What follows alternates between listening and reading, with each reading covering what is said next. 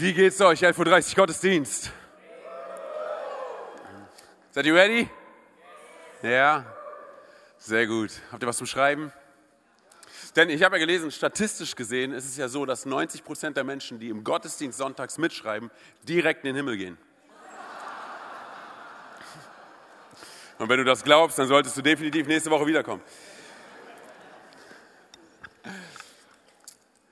Ich liebe gute Geschichten. Mag hier irgendjemand gute Geschichten? Ja, was ist das für eine Frage, oder? Mag jemand Eis? es gibt keins. Wir alle, wir lieben gute Geschichten. Ich liebe es, gute Geschichten zu sehen im Fernsehen, mir gute Filme anzugucken mit gutem Inhalt. Wenn sie dann auch noch wahre Begebenheiten sind, dann feiere ich es umso mehr. Ich liebe gute Geschichten. Aber was ich mehr mag, als gute Geschichten zu hören, ist es, gute Geschichten zu erzählen. Ich bin der Typ, der dich anruft oder dir eine WhatsApp schreibt oder heutzutage eine Insta-Story schickt und dir sagt, Bro, Sister, wie auch immer du heißt, beste Geschichte ever. Ist es die beste Geschichte, die du bis jetzt gehört hast? Wahrscheinlich nicht. Aber ich werde alles daran setzen, um dich mit in diese Geschichte hineinzunehmen, so als wärst du mit dabei. Was ich aber nicht mag, sind Unterbrechungen. Kennst du das, wenn du gerade dabei bist, eine Geschichte zu erzählen und jemand kommt dazu und unterbricht dich? Das ist wie, als würdest du jemandem High Five geben wollen und die Person gibt sie nicht zurück. Das ist so, hey, okay, alles klar. Und du bist unterbrochen und du denkst, was ist los? Und ich glaube, hey, dass das heutzutage eh ein Problem ist mit Unterbrechung. Keiner von uns mag wirklich Unterbrechung. Ich glaube, deshalb funktioniert Netflix zum Beispiel richtig gut oder Amazon Prime, weil da gibt es keine Unterbrechungen. Wir mögen keine Unterbrechungen. Mein viereinhalbjähriger Sohn mag es nicht, wenn ich ihn unterbreche und ihm ein Timeout gebe und ihm sage, geh in dein Zimmer, setz dich hin auf deinen Stuhl und denk drüber nach, was du gerade gemacht hast. Eventuell bringt das gar nichts, weil er viereinhalb Jahre alt ist und ich weiß, was er gerade gemacht hat. Aber früher habe ich auf den Hintern bekommen. ja, und ich weiß ganz genau, wenn ich ihm auf den Hintern geben würde, würde er mich wahrscheinlich heutzutage verklagen. Also deshalb ist es so, oder? Dass wir eher Timeouts geben und sagen, geh in dein Zimmer und denkt drüber nach, aber wir, keiner von uns, wir mögen keine Unterbrechungen. Und dennoch gibt es hier und da in unserem Alltag, ich weiß nicht, ob es schon mal aufgefallen ist, es gibt Unterbrechungen auch in unserem Gehirn. Mir ist nämlich Folgendes passiert diese Woche. Ich habe mit jemandem telefoniert und kennst du das, wenn du sozusagen halt deinen eigenen Rhythmus hast, wie du deine Handynummer weitergibst? Jeder von uns hat ja so seinen eigenen Rhythmus, oder? Wie wir unsere Handynummer weitergeben. So, aber kennst du das, wenn jemand irgendwie mit deinem Rhythmus rumspielt und ihn nicht richtig respektiert? Und deine Nummer dir zurücksagt und du erkennst deine eigene Nummer nicht? Kennst du das? Du sagst so, hey, meine Nummer ist 0170 413 1384. Jeder denkt, das ist meine Nummer. Nee, das ist JP's. und ja, ich kenne seine Nummer auswendig. Schatz. Nein, Spaß. und dann kommt jemand anderes und sagt, ist das Ihre Nummer herbei? 0170 41 41, ich komme selber schon durcheinander, 4131 8, 3, 4. Und du sagst nein. Und die Person sagt, aber das ist die Nummer, die ich hier sehe auf dem Display. Ja, dann haben sie sich aber geirrt. Das ist eine Unterbrechung in unserem Gehirn. Das ist echt verrückt. Das ist wie, das ist mir auch passiert, wenn du telefonierst und die Person fragt dich, haben sie einen Stift? Und du denkst direkt, ja, na klar, habe ich irgendwo einen Stift. Und du sagst ja. Und die Person fängt an zu diktieren und du läufst so durch die Wohnung. Hast du einen Stift? Hast du einen Stift? Oder? Eine Unterbrechung in unserem. Und dann legst du auf und bist frustriert. Randnotiz, ganz kurz, die muss ich erzählen. Und zwar, ist dir schon mal aufgefallen, dass das unser Zeichen für Auflegen ist? Oder? Das ist ja unser Zeichen für Telefonauflegen. Wer legt denn heutzutage noch so auf? Oder? Unsere Kinder werden uns irgendwann fragen, was, was machst du da? oder? Ist verrückt, oder? So, auf jeden Fall folgendes.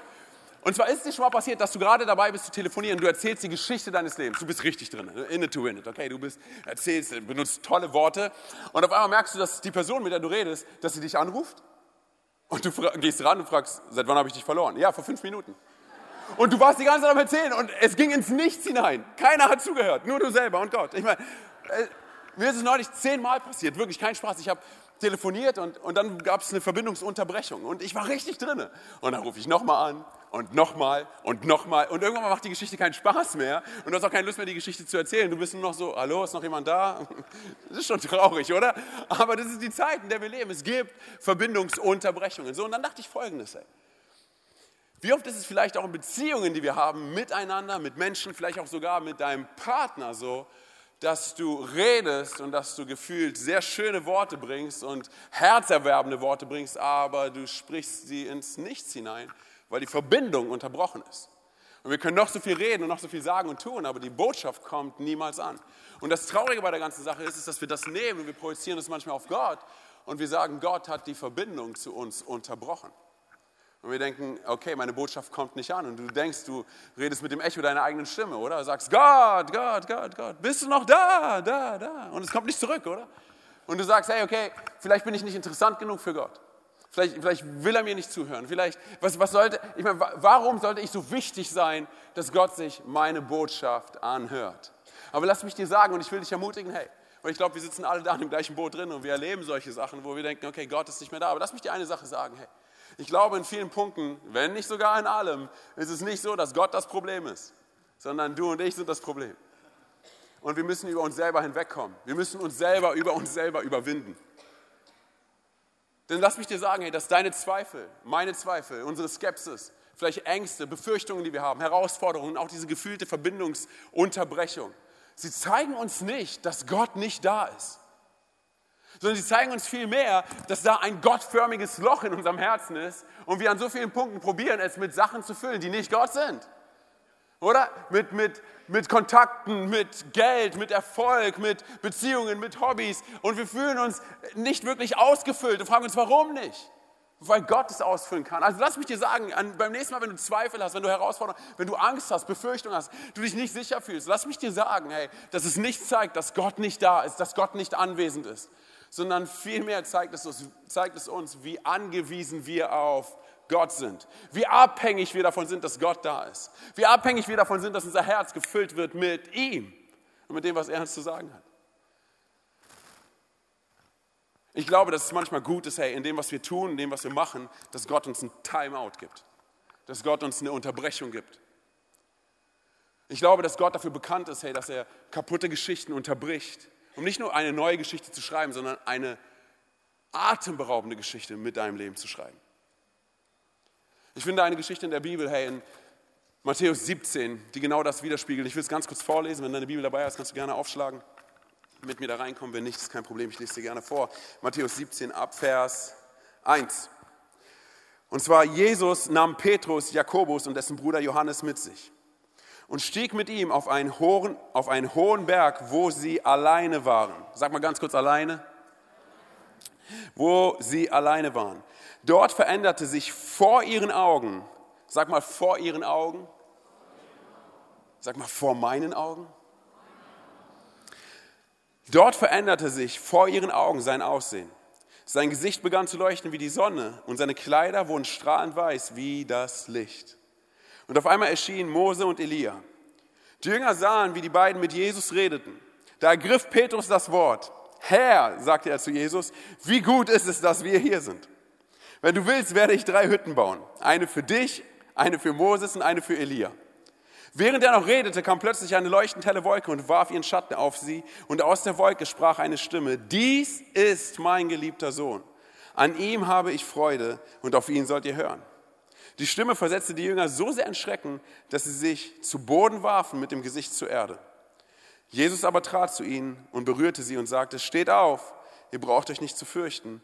Und als sie aufblickten, sahen sie niemanden mehr außer Jesus. Außer Jesus. Hey, ich weiß, wie es ist. Diese Geschichte ist schon nicht ohne, oder? Wir lesen von Erscheinungen, von Erleuchtung, von Wolken. Ich meine, das ist der Punkt, wo du dich vielleicht zu deinem Nachbarn umdrehst, der zum ersten Mal hier ist und sagst, hey, es ist nicht immer so. Aber lass mich dir sagen, hey, dass diese Geschichte viel mit unserem Leben zu tun hat. Und zwar, du musst dir vorstellen, dass in dieser Geschichte Gott zum allerersten Mal jemanden unterbricht, während er selber gerade spricht.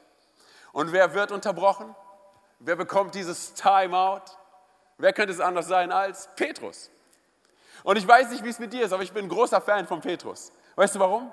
Weil Petrus so herrlich normal ist.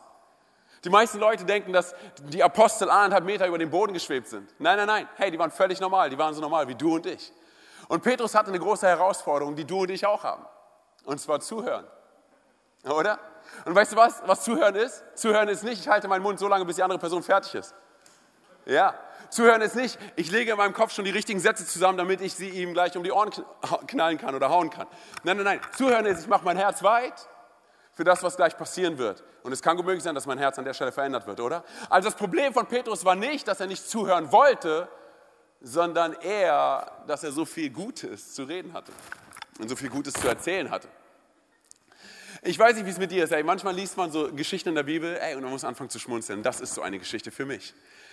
Du musst dir vorstellen, hey, dass Jesus seine engsten Jünger mit sich genommen hat. Und zwar Jakobus, Johannes und Petrus. Und sie gingen zusammen auf einen Berg.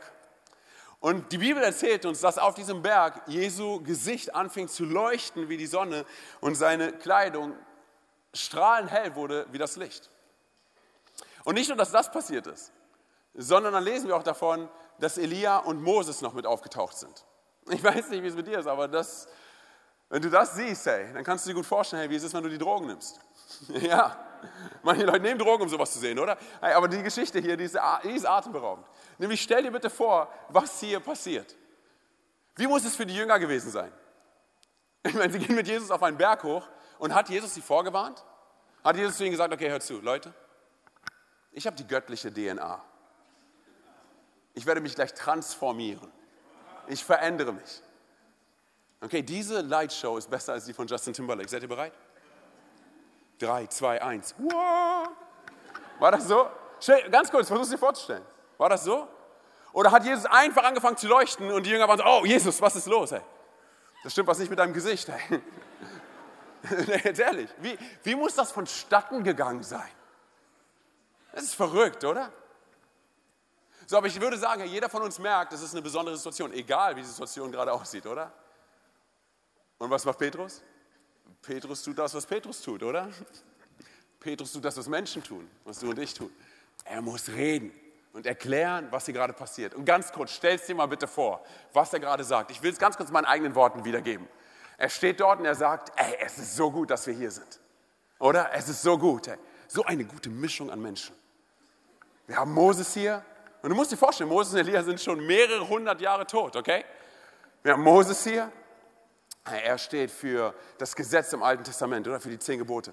Wir haben Elia hier. Er steht für Prophetie im Alten Testament. Wir haben Jesus hier. Er ist der Sohn Gottes. Und ich bin da. Ein Fischer, oder? Ich bin da, ein Fischer. Es ist so gut, oder? Und ich weiß, warum ich hier bin, weil ich Dinge bauen kann. Ich kann Dinge machen. Ich baue euch Hütten. Ja, versuch's dir vorzustellen. Er sagt, ich baue euch Hütten. Moses, ich baue dir eine. Elia, ich baue dir eine. Und Jesus glaubt nicht, dass du zu spät kommst. Du kriegst auch eine. Die allerschönste. Was für Hütten. Oder? Was für Hütten. Ich sage dir ganz ehrlich, guck dir alle Kommentare an, die du findest. Du würdest keine adäquate Antwort finden darauf, was Petrus hier sagt. Was für Hütten? Wovon redet er? Aber er muss reden. Kennst du solche Leute in deiner Umgebung, die einfach immer reden müssen? Oder kennst du, kennt jemand solche Leute? Falls dir gerade keiner einfällt, kann es sein, dass jeder an dich denkt, hey. Oder? Es gibt solche Menschen. Hey, sie, ganz kurz. So eine Person kam zu mir und erzählt mir und redet und redet und redet. Und ich weiß nicht, wie es mit dir ist, aber ich drifte dann ab. Ich bin, es ist nicht gewollt. Es ist keine Absicht, aber dann habe ich angefangen, über irgendwelche Sachen nachzudenken und dachte so, hey, reiß dich zusammen, du musst zuhören. Vielleicht hat die Person etwas Wichtiges zu sagen. Und die Person erzählte mir gerade davon, dass ihr Haustier gestorben ist. Hund, Katze, ich weiß nicht. Und ich sagte, cool, Tschüss. War es cool? Nein. Aber keiner von uns ist perfekt, also verurteile mich nicht, okay? So, jeder von uns kennt solche Personen. Petrus war so eine Person. Deshalb, du musst nicht die ganze Bibel auswendig kennen für diese Geschichte. Bitte wisse einfach nur, dass Petrus gerne und viel geredet hat und hier an einem Punkt geredet hat, wo er nicht reden sollte. Jeder normale Mensch würde sagen, dieser, dieser Moment ist so besonders, man sollte am besten nicht so weitermachen wie zuvor. Aber dann dachte ich folgendes, das ist eigentlich ein gutes Bild. Das, was Petrus hier tut, ist ein gutes Bild für das, was du und ich tun. Zwar aus folgendem Grund. Ich glaube, wir erleben manchmal besondere Momente mit Jesus, besondere Momente mit Gott und wir denken, dass wir sie erleben, weil wir etwas Besonderes getan haben. Und wenn wir noch nichts Besonderes getan haben, dann müssen wir noch etwas Besonderes tun, damit wir es wert sind. Wir denken, dass wir in irgendeiner Art und Weise Gottes Aufmerksamkeit bekommen müssen, Gottes Aufmerksamkeit bekommen können durch das, was wir tun können durch das, was ich tun kann. Wir wollen es ihm wert sein, oder? Und verpassen dabei und müssen uns immer wieder daran erinnern, dass Jesus schon längst klar gemacht hat, was klar zu machen ist. Und zwar, dass du es ihm wert bist, oder? Er hat uns schon mehr, vor mehr als 2000 Jahren hat er alles bezahlt, alles gegeben, oder? Er hat den Himmel und, die, er hat den Himmel und seine Herrlichkeit eingetauscht für die Erde, oder? für das Kreuz, sein Thron, die, die Krone abgenommen. Er hat eine Dornkrone aufgesetzt bekommen und hat das Kreuz getragen, was du und ich hätten tragen müssen, oder? Er hat eigentlich schon alles klar gemacht und dennoch, wir vergessen es. Wir wollen es ihm wert sein. Und ich dachte folgendes, ich dachte, vielleicht hat das was mit unserem System zu tun, in dem wir aufgewachsen sind, in dem wir leben. Was uns die ganze Zeit erzählt, hey, du willst jemand sein, dann tu etwas. Mach etwas, dann bist du jemand. Und vielleicht bist du heute hier und du hast es nicht anders mitbekommen in deinem Leben. Du hast versucht, jemand zu sein, der du nicht bist, um das zu bekommen, was du nicht hast, oder? Du hast probiert, etwas zu machen, hey, um irgendwie bei Gott einen Wert zu bekommen. Vielleicht sogar bei Menschen irgendeinen Wert zu bekommen. Hey, weißt du, was Gott dir heute an diesem Morgen sagt? Er sagt dir, du bist mehr wert als all das. All das Weinen ist bei mir angekommen. All deine Schreie sind bei mir angekommen. Ich bin in deiner Situation. Ich bin bei dir. Hör auf, darauf zu hören, was andere Menschen über deinen Wert sagen, denn dein Wert wird dadurch nicht gemindert. Wird nicht gemindert. Jesus selbst zeigt uns, dass unser Wert maximiert wird durch das, was er am Kreuz getan hat, oder?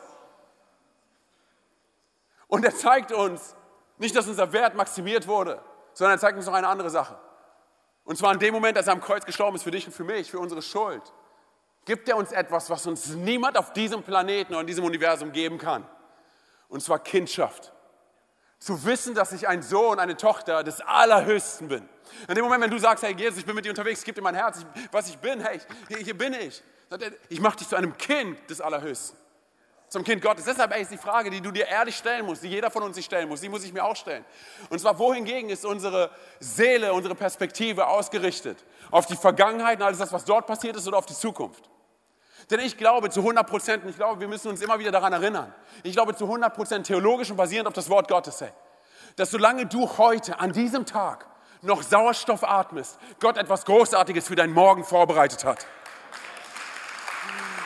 Gott etwas Großartiges schon für heute vorbereitet hat. Schon für heute. Ich glaube nicht, dass es Gottes Wille ist, dass du die ganze Zeit über deine Vergangenheit weinst und über deine, deine dummen Entscheidungen, die du vor 20 Jahren getroffen hast, über das, was du tun könntest, tun wolltest, tun solltest. Nein, nein, nein. Er sagt Folgendes, und zwar, ich habe etwas Großartiges vorbereitet für deinen Morgen. Und weißt du, warum es großartig ist? Weil Jesus schon am Morgen da ist. Er ist schon längst da, wo wir noch hingehen. Und weißt du was? Er steht hinter dir und gibt dir Backup für deinen Rücken. Er stärkt deinen Rücken für all das, was in der Vergangenheit passiert ist. Oh. Jesus ist an Orten, wo wir noch hingehen werden. Und er sieht dich schon dort. Deshalb, ich glaube, dass manchmal der einzige Weg, wie Gott unsere Aufmerksamkeit bekommt, die ist, dass er uns unterbricht in dem, was wir jetzt gerade tun und sagen. Und wie tut er das? Indem er Situationen zulässt, die wir nicht handeln können. Und wir merken, dass der Einzige, der sie handeln kann, Gott selbst ist.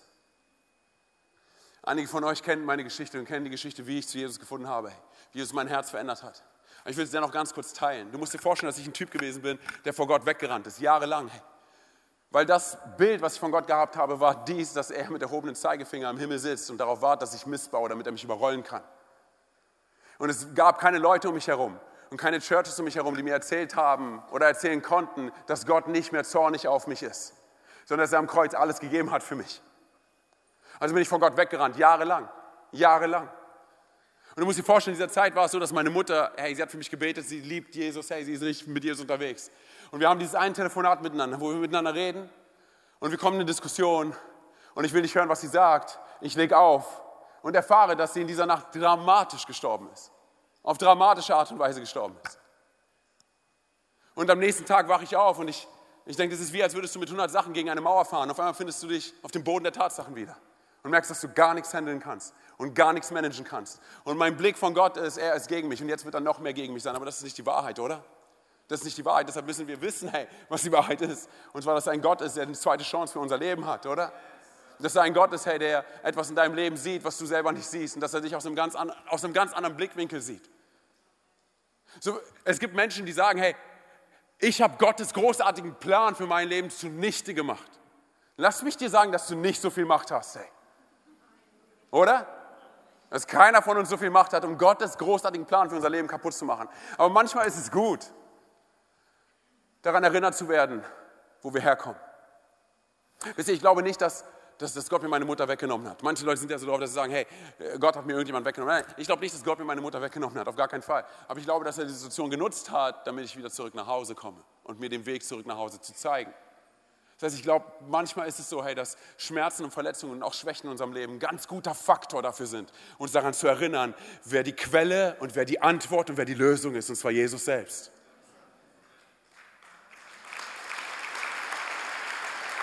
Und ja, es tut weh, aber Gott uns, unterbricht uns nicht, weil er uns ärgern möchte, sondern weil er etwas anderes vorhat. Petrus wurde unterbrochen, oder? Er ist gerade am Reden und am Tun und am Machen. Er sagt, hey, ich baue euch etwas. Und, und Gott unterbricht ihn. Und es ist echt interessant, wie Gott das macht. Petrus redet gerade und dann kommt einfach eine Wolke aus dem Himmel und nimmt Petrus voll und ganz ein. Und ich dachte so an das Bild von Wellensittichen. Oder? Wenn du da eine Decke drauf machst, ich hatte Wellensittich, wenn du eine Decke drauf machst, dann denken sie, es ist Nacht und sie schlafen. Würde ich gerne manchmal bei meinen Kindern machen. Schlafen. Oder bei Menschen, die mich nerven, hey. Nein, Spaß. Okay, auf jeden Fall. Hey, so ist es bei Petrus auch. Und Petrus ist auf einmal so, hallo? Hallo? Und Gott ist so, oh, viel besser. Hey. Und im nächsten Moment finden die Jakobus, Johannes und Petrus sich auf ihren Knien wieder. Ne? Und Jakobus oder Johannes sind wahrscheinlich so, Mann, Petrus, du Depp, warum hältst du nicht einfach deinen Mund? Und Gott spricht mit donnernder Stimme, oder? Und ich dachte folgendes, hey, warum hat Jesus Petrus mitgenommen? Ich meine, für Petrus ist klar, warum er mitgekommen ist, oder? Er kann Dinge bauen. Aber warum hat Jesus Petrus mitgenommen? Aus folgendem Grund. Es ging ihm nicht darum, dass er etwas machen sollte. Es ging ihm eher darum, dass er zusieht, zuschaut, beobachtet, vom Berg runtergeht, verändert wird und das Erlebte mit Gott teilt. Dass er die Geschichte Gottes erzählt, oder? Dass er davon erzählt, wie er verändert worden ist. Hey, bitte ganz kurz, halt dir mal eine Sache vor Augen. Und zwar, Jesus hat sich transformiert. Warum sollte sich Jesus auf dem Berg transformieren? Warum sollte er sich verändern? Jesus transformierte sich, damit Petrus, Jakobus und Johannes verändert werden. Darum ging es nur. Und deshalb glaube ich, dass du und ich verstehen müssen, was der Grund ist, warum wir auf diesem Planeten sind. Der Grund, warum wir auf diesem Planeten sind, ist nicht, damit wir zu Gott gehen und sagen, hey Gott, guck, was ich alles Tolles machen kann. Es ist so gut, dass du mich in deinem Team hast. Guck, wie oft ich stille Zeit mache und wie oft ich bete. Guck, wie oft ich Bibel lese. Lass mich dir sagen, hey, dass Gott nichts davon hat, wie oft du Bibel liest hey, und ob du Bibel liest. Er sitzt nicht im Himmel und sagt, ey Engel, kommt mal her, kommt mal zusammen. Ey, guckt euch Antonio an. Er ist so gut drauf. Er fügt zum Kreuz noch etwas hinzu, Mann. Nein, nein, nein. Gott hat nichts davon, sondern wenn ich Zeit mit ihm verbringe, warum verbringe ich Zeit mit ihm?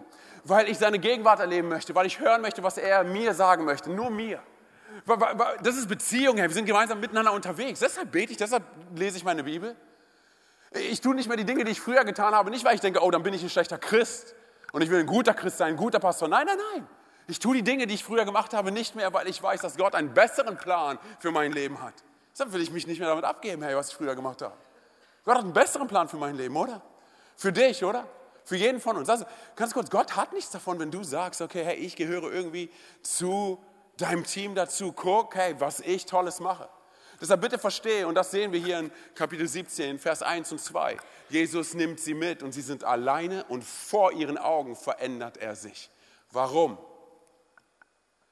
Hey, weil seine Geschichte deine und meine Geschichte verändert. Das, was wir mit ihm erleben, verändert unser Herz. So an dieser Stelle, hey, kann es, und ich, ich will dich ermutigen, hey, zu verstehen, hey, dass, dass Gott er hat es sich zur Aufgabe gemacht, Menschen mit kaputten Geschichten zu, zu nehmen und mit ihren zerstörten Lebensgeschichten und eine völlig neue, liebevolle, alles verändernde Geschichte zu schreiben. Das ist Gott.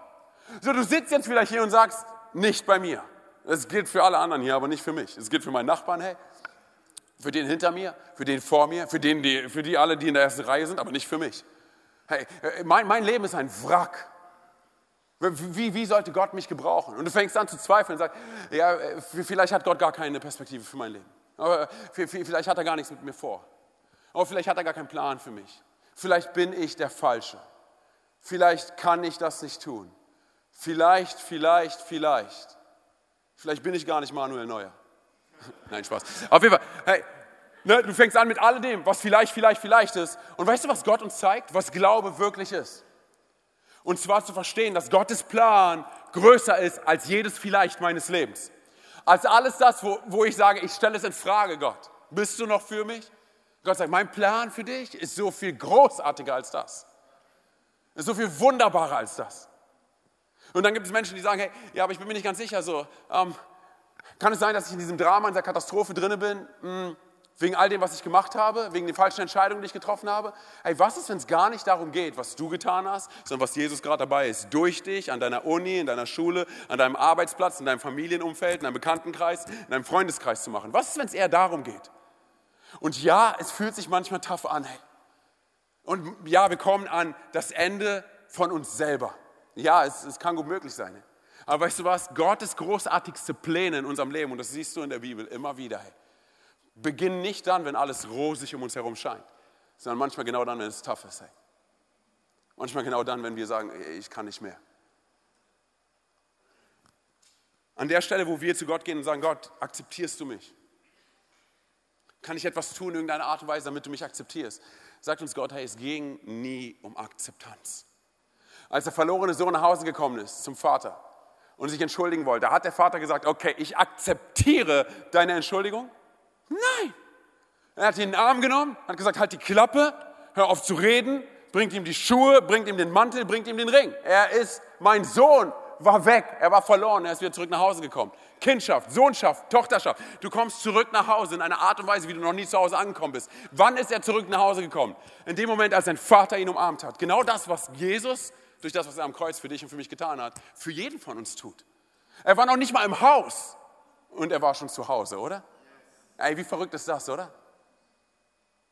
Lass es mich anders erklären. Und zwar, wenn du sagst, hey, also ich will ein guter Mensch sein, und ich glaube, das gilt für jeden von uns, ja, egal ob du jetzt was mit Gott am Hut hast oder nicht, wenn du sagst, hey, ich, ich, ich will es ohne Gott schaffen, okay, ich krieg's auch ohne Gott hin.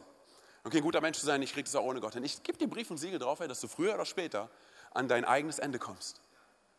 Aber wenn du sagst, hey, ich will ein guter Mensch sein und ich tue gute Dinge, damit ich ein guter Mensch bin, ich gebe dir mein Wort drauf, wenn du auf der A66 bist und der erste Mensch dir den besonderen Finger zeigt, mal gucken, wie gut du dann noch bist. Wenn du sagst, ich bin ein guter Christ, ich will ein guter Christ sein, dann gebe ich dir hier auch Brief und Siegel. Ich weiß, manche Leute mögen das, wenn ich sage Brief und Siegel, hey. Sind wir im Mittelalter, hey, oder was? Okay. Ähm, so, wenn du, wenn du sagst, ich will ein guter Christ sein, hey, du wirst ein guter Christ sein, bis der nächste Mensch dich verlässt. Und auf einmal hast du so ganz unchristliche Gedanken, oder? So weißt du, was mir das zeigt? Und zwar, egal was du tust und egal was du machen willst, jeder von uns hier wird früher oder später an dem Maßstab dessen gemessen, der ein perfekter Gott ist. Der Schöpfer und Designer und kreative Kopf hinter all dem, was du mit deinen Augen sehen kannst. Wir alle werden an ihm gemessen. Das heißt, du schaust in die Bibel und du schaust in die zehn Gebote hinein und du merkst, dass du verglichen wirst mit einem perfekten Gott und merkst auf einmal, dass du so ganz unperfekt bist. Und den Makel, jeden Makel oder jedes Problem, jede Herausforderung, jede Disqualifikation in deinem Leben. Und du merkst, dass du gar nicht so perfekt bist, wie du immer denkst. Wir haben es letzte Woche gehört hey, von, von, von Victor, das war so gut, oder? Dass das Gesetz nicht aufhört, die zehn Gebote, sie hören nicht auf, Forderungen an unser Leben zu setzen. Und du wirst niemals bei dem Punkt ankommen, wo das Gesetz sagen wird, okay, es ist genug. Es wird immer noch irgendetwas geben, was du tun musst oder tun könntest, um ein guter Mensch zu sein. Lass, lass mich ein Beispiel bringen. Hast du dich schon mal gewogen? Ja? Hast du schon mal probiert, deine Waage zu betrügen? Ja? So, hey, ein Bein. Oder? Leute sagen, mein Morgengewicht ist whatever. Ich sage dir ganz ehrlich, die Waage wird niemals lügen. Oder die Waage wird dir immer knallhart ins Gesicht sagen, was die Wahrheit ist. Bringt es irgendetwas auf die Waage, sauer zu sein? Nein, absolut nicht. Und genau so ist es mit dem Gesetz, oder? In den zehn Geboten, die zeigen uns, hey, was wir alles besser machen könnten. Aber du wirst niemals an den Punkt kommen, wo du sagst, okay, check, bin durch, fertig, wo ist die nächste Liste? Nein, wir kommen, nein, wir kommen, wir kommen nicht an, oder? Und ich glaube, genau das war das Problem von Petrus. Weil Petrus war in, lebte in diesem System. Und deshalb als Jude dachte er nur in diesem System. Das heißt, er konnte gar nicht sehen, was Jesus bereit ist, in ihm und durch ihn zu tun, weil er nur die ganze Zeit darauf geschaut hat, was er tun kann. Was kann ich machen? Oh, ich kann bauen. Ich baue, ich baue Hütten, hey. Die besten Hütten deines Lebens, hey. Er, sind wir ehrlich, ich glaube, hey, dass Religiosität so subtil ist, schlängelt sich irgendwie immer in unser Leben hinein. Religion und Religiosität arbeiten immer subtil. Weil sind wir ehrlich, ich, das ist unser Problem, was Petrus da hat. Es ist genau das gleiche Problem. Denn anstatt uns selber und den Leuten, mit denen wir es zu tun haben, davon zu erzählen, was wir mit Gott erlebt haben, wisst ihr, was wir machen? Wir switchen es und fangen an, uns selber und auch Leuten, mit denen wir es zu tun haben, zu erzählen, was sie alles tun müssen, um das Gleiche mit Gott zu erleben. Das ist Religiosität. Hey. Das ist Religion. So arbeitet es.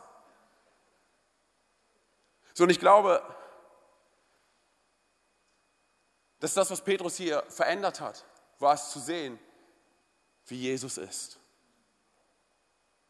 Unsere größte Herausforderung ist, hey, zu erkennen, dass Sünde und Schuld macht uns nicht zu schlechten Personen. Sünde und Schuld macht uns zu toten Personen. Und wir brauchen einen Retter. Wenn du und ich schwimmen gehen würden und sagen wir, du kannst nicht schwimmen, okay, dann wirst du an einem bestimmten Punkt, hey, beim Schwimmen merken, dass du nicht schwimmen kannst und du denkst, du gehst unter. Und wirst schreien, Hilfe, Hilfe, Hilfe. Und stell dir vor, ich würde sagen, hey, hier ist ein Schwimmerhandbuch. Würde es dir helfen? Ein Schwimmhandbuch? Ich werfe es dir zu, du würdest es annehmen und sagen, danke, glück, glück, glück, glück. Und du wärst weg, oder? Denn das, was wir brauchen, ist kein Schwimmhandbuch. Das, was wir brauchen, ist ein Retter. Oder? Wir brauchen jemanden, der etwas tut, was ich selber nicht tun kann. Oder? Zu erkennen, ich kann nicht schwimmen, aber da ist jemand, der schwimmen kann. Ich weiß nicht, ob ihr diesen Film gesehen habt. Jede Sekunde zählt. Mit Ashton Kutcher und mit Kevin Costner und die sind so beide so Rettungsschwimmer. Drei gute Gründe für, jeden, für jede Frau, sich den Film anzugucken. Oder? Mancher Mann ist so was. Warum drei? Okay. Wenn du diesen Film anguckst, wirst du folgende Szene sehen. Und zwar, da ist jemand, der gerade am Ertrinken ist. Und so ein Coach, so ein Lifeguard, er, er ruft zu und er sagt, hör auf, dich zu wehren. Die Person kann selber nicht schwimmen und probiert alles, ja? Und der Coach ruft, hör auf zu schwimmen, hör auf zu probieren, irgendwas zu machen. Und dann müssen sie ihm die Nase brechen, um ihn retten zu können, weil er sich die ganze Zeit gewehrt hat. Und ich dachte, hey, genau so ist das Jahr 2018. Genau so ist unsere Gesellschaft, ey. Weil wir kommen hier in die Church und wir denken an so vielen Punkten, dass Jesus eine gute Ergänzung ist für unser Leben. Ja, ich tue dies, ich tue das, ich bin ein guter Mensch, ich bin ein guter Christ, ich bin noch ehrenamtlich hier und da mit dabei. Und Jesus nehme ich irgendwie auch noch mit. Aber lass mich dir sagen, hey, Jesus ist keine Ergänzung für unser Leben, er ist der Retter unseres Lebens. Und in dem Moment, und in dem Moment, wenn du erkennst, dass er der einzige Weg ist, wie du gerettet werden kannst, kriegst du seine Hilfe, bekommst du seine Gnade. Und du merkst, dass er etwas für dich tut, was du selber nicht tun kannst. Denn Religion und Religiosität wird immer wieder dafür sorgen, dass du sagst, ich bin ein guter Mensch. Religiosität wird immer dafür sorgen, hey, dass du stolz bist auf dich selber und darauf, was du tun kannst. Weißt du, was das Evangelium macht? Die gute Botschaft von einem Gott der zweiten Chance, der dich annimmt, der dich liebt. Das Evangelium sorgt dafür, dass du stolz bist auf ihn, weil er das getan hat, was du selber nicht tun kannst.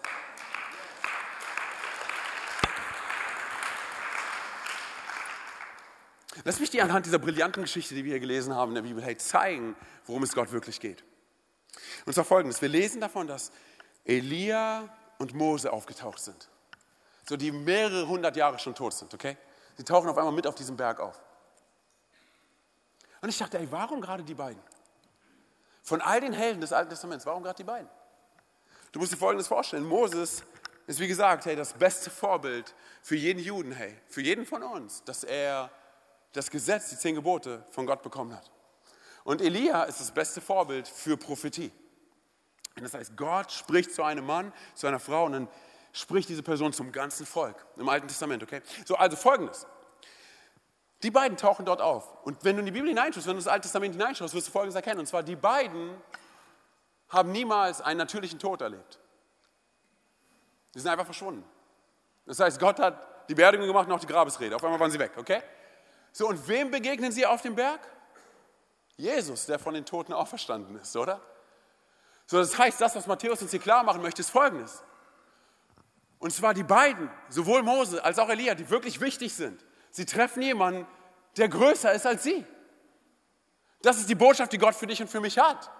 Zu verstehen, hey, dass Jesus sich auf den Weg gemacht hat und kein Gesetz und alles das, was du nicht halten kannst, alles das, was du nicht machen kannst, kann Jesus davon abhalten, zu dir zu kommen und dich zu retten, dich in deine Bestimmung hineinzubringen. All die Punkte, wo du sagst, ich habe Angst, ich befürchte, ich, ich zweifle. Nichts davon hält Jesus auf, dass er zu dir kommt und dich nach Hause bringt, wie keiner es sonst tut.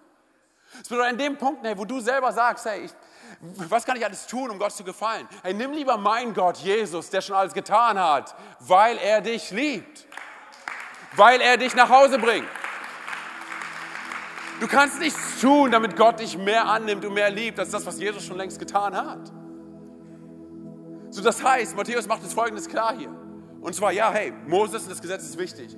Elia und die Prophetie ist wichtig. Aber es gibt kein Gesetz mehr, was du jetzt einhalten musst. Und es gibt keine Prophetie, die interpretiert werden muss im Vergleich zu Jesus. Denn was passiert, hey, als, als Jakobus, Johannes und Petrus dort auf dem Boden knien, sie öffnen ihre Augen. Und wen sehen sie nur noch? Nur noch Jesus. Weil es geht nur um Jesus. Jesus ist der Leben verändert. Jesus ist der Herzen verändert. Jesus ist der uns nach Hause bringt. Das heißt, an der Stelle, wo du immer versuchst, zu dir selber zu rennen, um selber Sachen zu machen. Wenn du zu dir selber rennst, kannst du nicht zu Jesus rennen. Entweder du rennst zu dir und zu dem, was du tun kannst, oder du rennst zu Jesus. Und dem, was er tun kann und nicht nur tun kann, er will es auch tun. Er will es auch tun. Das heißt, hey, was machen wir mit dem, was wir hören? Was machen wir mit dieser Situation? Ich meine, wir können nicht einfach so weitermachen wie bisher, oder? So wie Petrus einfach weitermachen. Hey, darum geht es nicht, einfach weiterzumachen. Jesus zeigt uns, wer er ist. Ich wünsche mir so sehr, hey, dass wir als Move Church dafür bekannt sind, dass du aus dem Gottesdienst rausgehst und nicht sagst, hey, ich bin so ein guter Mensch. Ich bin so ein guter Christ. Sondern dass du rausgehst und sagst, ich bin gut wegen seiner Gnade dass wir bekannt dafür sind als Move Church, dass wir rausgehen, hey, und lieben, weil er uns zuerst geliebt hat. Und annehmen, weil er uns zuerst angenommen hat. Und vergeben, weil er uns zuerst vergeben hat. Und dabei ist es egal, was für eine Hautfarbe jemand hat oder was er in der Vergangenheit alles gemacht hat oder ob er tätowiert ist oder nicht und was er alles in seinem Leben hat, sondern Menschen nach Hause lieben, wie Jesus es getan hat. Was wäre, wenn wir, ich meine, genau an der Stelle, wo die Pharisäer immer wieder so ein Fass aufgemacht haben, oder? Bei Jesus haben gesagt, wie kannst du mit diesem Gesindel abhängen? Ich glaube, ganz ehrlich, das wäre das beste Lob für uns als Gemeinde. Dass wir mit Leuten abhängen, die nirgendwo ein Zuhause finden, aber wir geben ihnen ein Zuhause. In dem Moment, wenn du und ich ihnen einfach in Liebe begegnen. So, das heißt, Gott zeigt uns hier anhand dieser brillanten Geschichte, worum es ihm wirklich geht. Hör auf zu machen, zu tun, Schau zu, beobachte sie. Geh und erzähl, was du mit mir erlebt hast. Wisst ihr, Gott spricht im Neuen Testament nur an zwei Stellen so, dass man ihn hört. So auch, dass man einen Donnern hört. Und ich würde Folgendes sagen. Ich würde sagen, hey, an dieser Stelle sagt ja Gott, dies ist mein geliebter Sohn.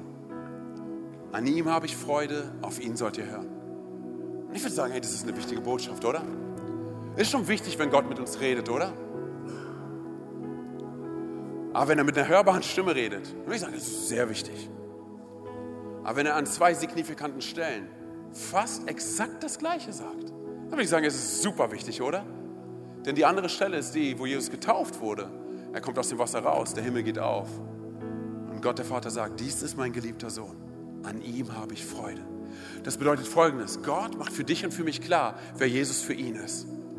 Wer ist Jesus für dich und für mich? Eine Ergänzung? Jemand, den wir irgendwie noch mit reinnehmen?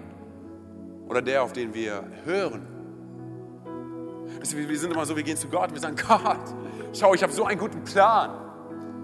Ich werde eine Firma gründen und all die Einnahmen dieser Firma werde ich dafür verwenden, in Afrika ein Waisenhaus zu bauen. Und auf diesem Waisenhaus schreibe ich deinen Namen rauf. Ich denke manchmal, hey, Gott schaut runter und sagt, wow, ein Waisenhaus. Manchmal kommt mein Sohn zu mir, viereinhalb Jahre alt ist, und er zeigt mir so Bilder, die er gemalt hat. Und ich gucke sie mir an und bin so, was ist das? Und drehe so. Und er sagt mir, was es alles ist. Und ich bin so, okay, danke. Und wenn er weggeht, gebe ich das Bild meiner Frau und sage ihr, hängst an den Kühlschrank und wenn er nicht schaut, wirf es weg. Oh, kannst du sowas machen? Genau, ihr behaltet alle Bilder von all euren Kindern, ey, erzählt keine Geschichten. Alle Singles hier so, wir werden das aber nicht so machen. Ich wünsche euch zehn Kinder. Okay. Ja, ja. Folgendes. Ich glaube, manchmal sind wir genauso. Wir gehen zu Gott und sagen, Gott, guck. Und Gott schaut sich an und sagt, oh, süß. Wollen wir das machen oder wollen wir das machen, was ich vorhabe? Und dann sind wir so, hey Gott, okay, ja, wir machen das, was du vorhast. Aber das, was du vorhast, ist bestimmt in diese Richtung, oder? Da hinten, dahin will ich. Dahin. Und Gott sagt, du bist dahin? Ja, ja, ich möchte dahin. Okay, mach dich bereit. Ich bin bereit, Gott.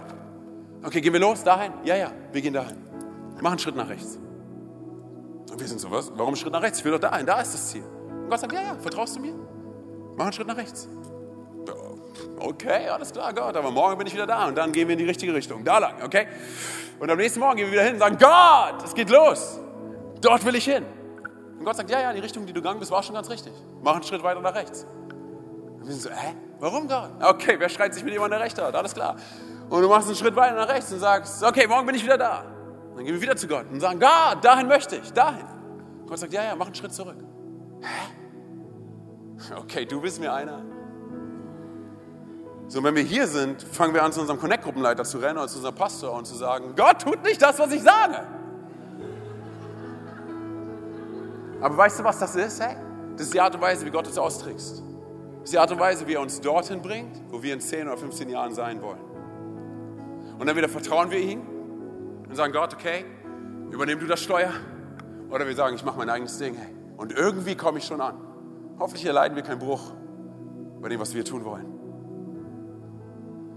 Hey, in dem Moment, wenn du sagst, du verstehst, hey, Jesus ist nicht nur eine Ergänzung für mein Leben, sondern er ist mein Leben.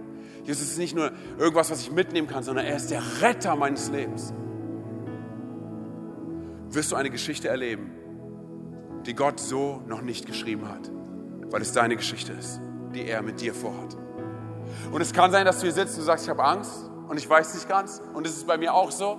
Oh Gott, ist es nicht nur bei allen anderen so? Du lässt mich wirklich nicht alleine? Ich, ich weiß nicht. Hey, meine Karma Points zeigen mir nicht, dass es irgendwie gut laufen wird. Jesus sagt, hey, vergiss das mal alles. Jakobus, Petrus und Johannes, die knien auf dem Boden, im Dreck oder im Staub.